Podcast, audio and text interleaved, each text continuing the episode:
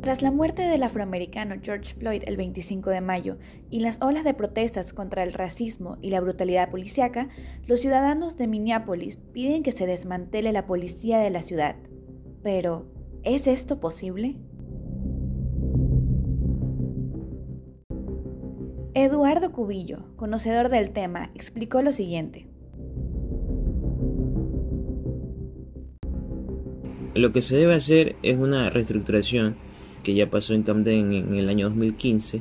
Sin embargo, no creo que esta reestructuración tenga que despedir a todos los policías. Ahora es momento de confiar un poco más en la parte justamente de lo que estoy hablando de la reestructuración y calmar un poco las aguas.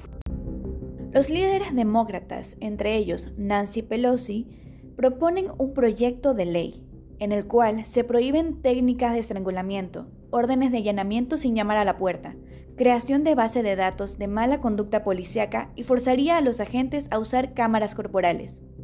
Aunque eso no es lo que piden los manifestantes, quienes creen que es necesario quitar los fondos de la policía para invertirlos en las mismas comunidades.